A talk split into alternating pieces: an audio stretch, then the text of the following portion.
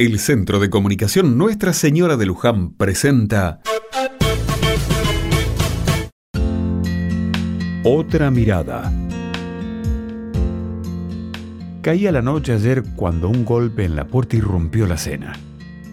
Era Elsa, una vecina de la cuadra. Con tímida voz y sonrojada me pidió si podía darle un poco de hierba y una tacita de azúcar.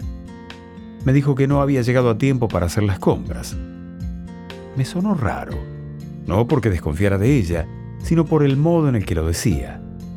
Bajaba la vista y en su actitud notaba vergüenza. Esa es mamá de tres chicos y está separada. Trabaja en casas de familia, limpiando y cocinando mientras sus hijos van a la escuela. Alguna que otra vez los he visto a los dos pequeños andar por la calle solos, de la mano. En su momento me daba mucha ternura verlos actuar de forma tan madura. Ahora que la tengo enfrente a Elsa, me da tristeza pensar que esos chicos, por sus necesidades, de alguna forma están perdiendo una partecita de su infancia y de ese desorden propio de la edad. Sin hacer sentir mal a mi vecina, le dije que tenía un poco de arroz con pollo, recién hecho, y que me gustaría compartirlo con ella y su familia.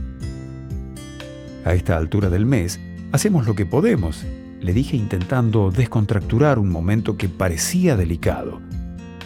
Me miró.